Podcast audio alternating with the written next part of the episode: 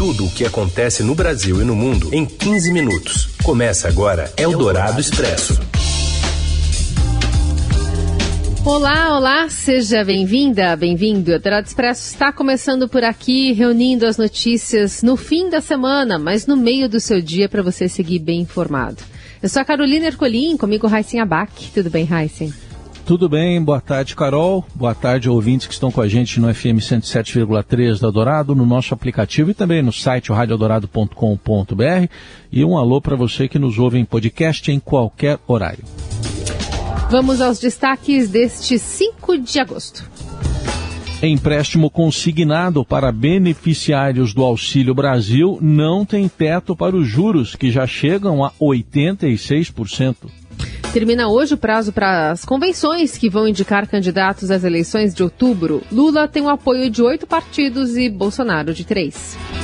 E ainda as medidas para conter a varíola dos macacos em São Paulo e uma homenagem a Jô Soares, que morreu hoje aos 84 anos. É o Dourado Expresso. Tudo o que acontece no Brasil e no mundo em 15 minutos. O ex-presidente Lula terá apoio de pelo menos oito legendas, enquanto o presidente Bolsonaro tem de três. Outubro está chegando e os detalhes de Brasília vêm com Lauriberto Pompeu. Boa tarde. Hoje é o último dia das convenções partidárias que definem né, as posições dos partidos na disputa eleitoral deste ano. O ex-presidente Luiz Inácio Lula da Silva, que está em primeiro nas pesquisas, ele conseguiu o maior conjunto de partidos da aliança. Né? Ele tem a maior coligação entre os candidatos. Os partidos que apoiam ele, hoje, somados, dão um pouco mais de 130 assim, deputados eleitos em 2018, que é o principal critério para definir tempo de TV e rádio, algo fundamental para qualquer campanha política. Já o presidente Jair Bolsonaro, ele tem a segunda maior aliança, só tem apoio de três partidos, né? além do próprio PL, tem do Progressistas e do republicanos, mas são três partidos grandes que somados dão mais de 100 deputados. Eleitos em 2018 foram 101 deputados eleitos e garantem a ele um tempo de TV de aproximadamente 2 minutos e 40 segundos dentro daquele bloco lá de 12 minutos e 30 segundos que passa na rádio e na TV. Fica atrás de Lula, né, que tem mais de 3 minutos, tem 3 minutos e 16, mas ainda assim é um tempo considerável e com certeza muito mais exposição do que teve em 2018 quando só tinham o apoio do PSL e do PRTB, tinha uns 8, 7 segundos de tempo de propaganda. Atrás de Lula e Bolsonaro vem a senadora Simone Tebet, que apesar de estar com apenas 2% né, na última pesquisa Datafolha, ela conseguiu atrair o apoio formal do PSDB, além do próprio MDB dela, também do Cidadania e do Podemos, que dá para ela 2 minutos e 16, 17 segundos. É algo que, enfim, também dá uma exposição midiática para ela. A própria União Brasil, que vai solo né, na campanha, não vai ter coligação, lançou a candidatura da senadora Soraya Fronic com o Marco Sintra de vice, os dois filiados ao mesmo partido. Eles vão ter um tempo considerável também de propaganda, vão ter dois minutos, pouco mais de dois minutos, dois minutos e sete segundos. União Brasil, mesmo só tem um partido grande, né? Foi resultado da fusão do DEM com o PSL e os dois partidos elegeram em 2018 81 deputados. Ciro Gomes, que está em terceiro nas pesquisas, embora muito distante de Bolsonaro e de Lula, só tem 50 segundos do tempo de TV, porque o PDT não é um partido grande e também está sozinho, assim. O Ciro não conseguiu fechar nenhuma aliança, buscou União Brasil, buscou o PSD, até buscou até o MDB e o PSDB, mas não conseguiu atraí-los e vai sozinho para essa disputa. Eldorado Expresso. Preocupado com os riscos à democracia e ao desenvolvimento do Brasil, e há dois meses das eleições, um grupo de especialistas renomados do país divulga nesta sexta um documento com propostas para o próximo governo. Batizado de Contribuições para um Governo Democrático e Progressista, o texto de 68 páginas abarca um leque amplo de sugestões, como a criação de um programa para ampliação temporária de despesas fora do teto de gastos e de uma nova rede de proteção aos mais vulneráveis, em substituição ao Auxílio Brasil. O grupo dos seis, como vem sendo chamado, é formado pelos economistas Bernard Api, Pércio Arida, Francisco Gaetani e Marcelo Medeiros, pelo advogado Carlos, Carlos Ari Sandfeld e pelo cientista político Sérgio Fausto. As propostas feitas por iniciativa própria e sem vinculação com entidades já foram apresentadas aos candidatos à presidência, menos a Bolsonaro, criticado pelo pacote de medidas às vésperas das eleições. A pretensão do grupo, que se classifica como apartidário, não é apresentar um programa de governo completo, mas contribuições em cinco grandes eixos, além de, do programa especial do gasto para vigorar enquanto não entrar em vigor um novo regime fiscal. Eldorado Expresso. O empréstimo consignado a beneficiários do Auxílio Brasil, sancionado nesta quarta pelo presidente Bolsonaro, não terá limite de taxas de juros cobradas. A medida ainda precisa ser regulamentada, mas instituições financeiras já fazem pré-cadastros com taxas de até 86% ao ano. Os maiores bancos privados do país, porém, devem ficar de fora das ofertas. Desde a aprovação da medida pelo Congresso em 7 de julho, ofertas de empréstimos a beneficiários do programa já circulam pelas redes sociais. Uma das publicações anuncia a liberação de mais de 3 mil reais a quem receber um auxílio de 600. O valor seria pago em 24 parcelas de 240 reais, com juros, portanto, de 85,9% ao ano. Pela lei sancionada nesta quarta, 40% da renda do beneficiário pode ser comprometida pelo consignado. As taxas de juros dos anúncios que miram os beneficiários do auxílio são muito superiores às praticadas em outras modalidades de crédito consignado no mercado. O Banco Central fala que em abril, o último dado disponível, a taxa de juros média em consignados a servidores público era públicos era de 20% ao ano. No caso de beneficiários do INSS, o juro médio era de 26%. A trabalhadores privados, 36%. Eldorado Expresso. O número atualizado de habitantes que vivem em cada cidade e estado brasileiro deve ser a primeira parcial a ser divulgada pelo IBGE, segundo Simar Azeredo, diretor de pesquisas do Instituto. O censo, que começou em agosto, agora no começo da semana, a coleta de dados, vai orientar políticas públicas pela próxima década.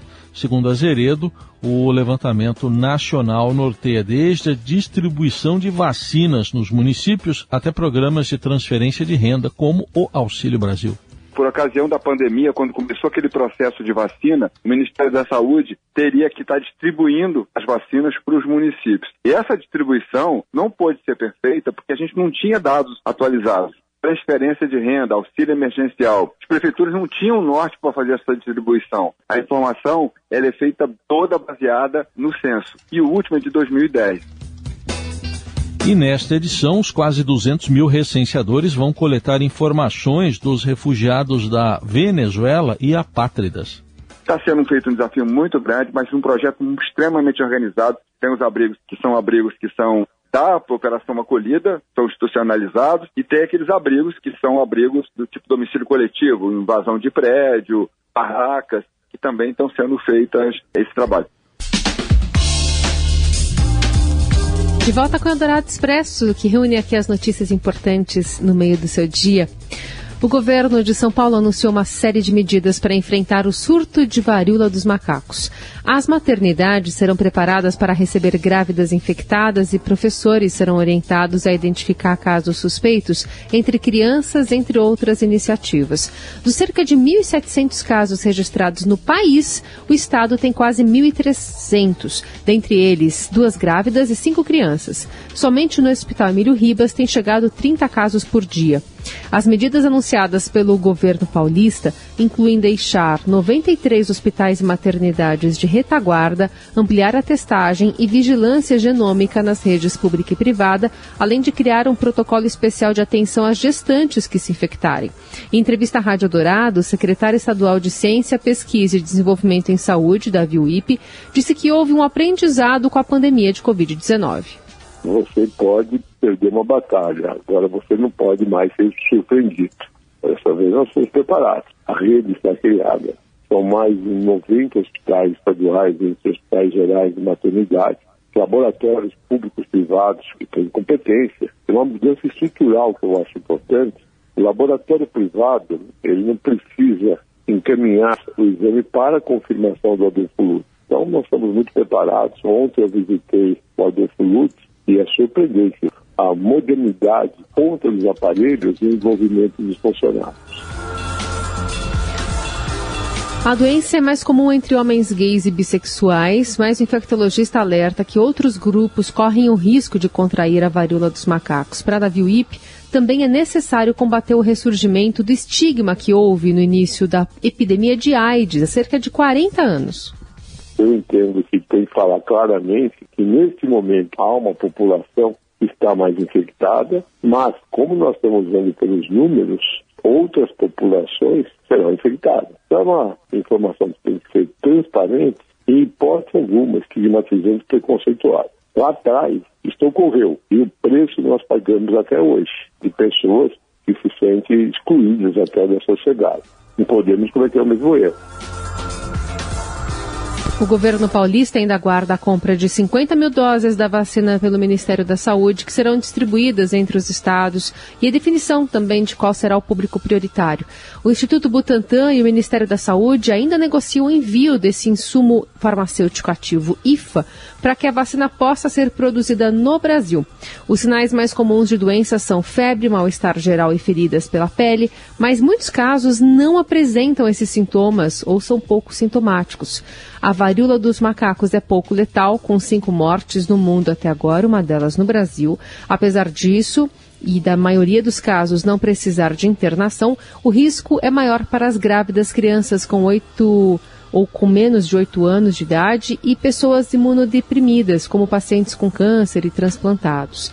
Os especialistas recomendam medidas como o uso de máscaras e preservativos, higienização de mãos e o não compartilhamento de lençóis e toalhas para evitar a contaminação. Eldorado Expresso. E nesta sexta, o Robson Morelli destaca trechos do livro que o Jô Soares, que morreu hoje, a gente vai falar mais dele já já, mas o livro que o Jô Soares escreveu sobre a Copa do Mundo de 1954. Perdemos o grande humorista, escritor, ator e tudo mais na madrugada dessa sexta-feira 84 anos, Jô Soares marcou uma geração e marcou a minha, sobretudo. Acompanhei muito tudo que ele fazia na televisão e fui na biblioteca resgatar um livro escrito pelo Jô, não só por ele, mas com parceria de Armando Nogueira e Roberto Muilaert. Eles falam da Copa do Mundo de 54, a Copa que ninguém viu e a que não queremos lembrar, da Companhia das Letras. Jô tinha 16 anos em 54, foi foi para a Suíça, palco da Copa, em 52, para estudar, morava em Lausanne, e aí ele fala um pouco das suas lembranças, não só daquela Copa, mas também do futebol. Ele disse que no tempo em que ficou na Suíça, ele não viu muitos times do Rio de Janeiro ou de São Paulo jogando por lá, mas ele lembra de ter visto o Cruzeiro, por exemplo, numa excursão para aquele país. Jô fala que começou a acompanhar futebol levado pelas mãos do seu pai, lembra da Copa do Mundo de 50 e lembra de um jogo da Espanha em que aquela expressão que a gente está muito acostumado, olé, olé, olé, começou a ser cantada no estádio. Ele recorda num de seus textos desta publicação que aquele olé era um pouquinho diferente, porque aquele olé era para a seleção brasileira e aquele olé era bastante objetivo. Ele sempre terminava em gol. Então era um pouquinho assim, olé, olé, olé, gol. Agora, nos dias atuais, o olé é um pouco mais uma brincadeira, é um pouco mais passes sem muito objetivo, mais para enervar, né? Para mexer com a torcida adversária e para dizer que o time rival está na roda, está feito bobo. É isso, gente. Falei. Boa tarde a todos. Eldorado Expresso.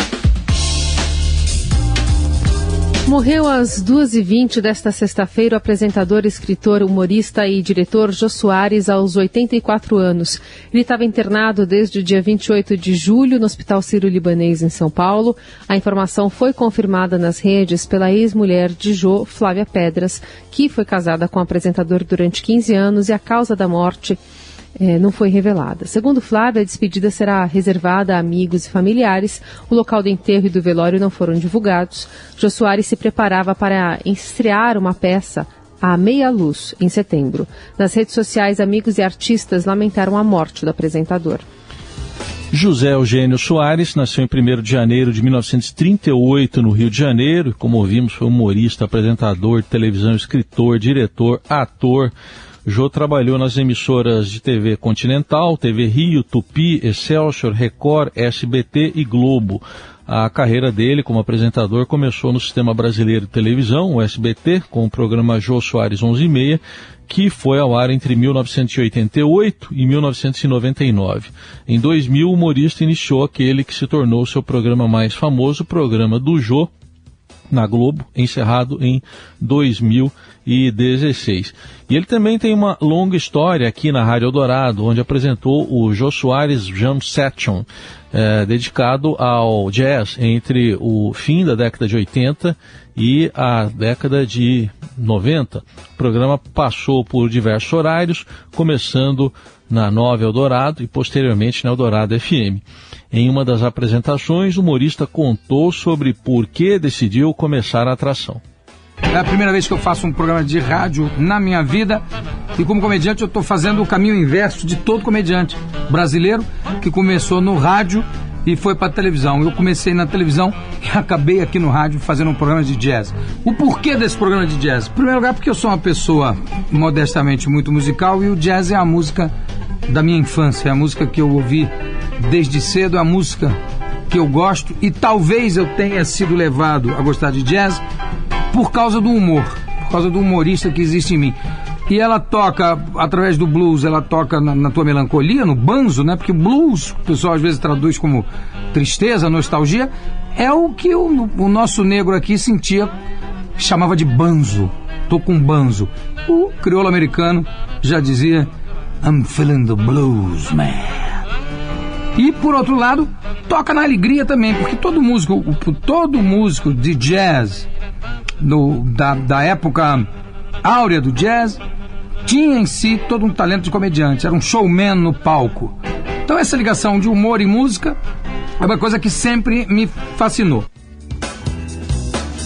E para homenagear o grande Jô Soares, Eldorado leva ao ar, às nove da noite, uma reprise do programa Jô Soares Jam Session, Além de escritor, dramaturgo, diretor e humorista, Joe foi também apresentador de, de rádio, né? E marcou história com esse programa aqui no Eldorado, dedicado ao jazz e ao blues. O Jump Session estreou em 1988 e ficou no ar até 900, 1996. Programa, aliás, que era escrito e produzido pelo inesquecível produtor José Nogueira Neto. O ouvinte pode acompanhar também pelo site radiodorado.com.br, pelo nosso aplicativo ou ainda pela nossa skill na Alexa. Ponto final no Dourado Expresso desta sexta-feira. Segunda-feira nós estaremos por aqui de volta. Um bom fim de semana a todos. Obrigado, gente, pela companhia mais uma semana. Bom fim de semana e até segunda. Você ouviu Eldorado Expresso tudo o que acontece no Brasil e no mundo em 15 minutos.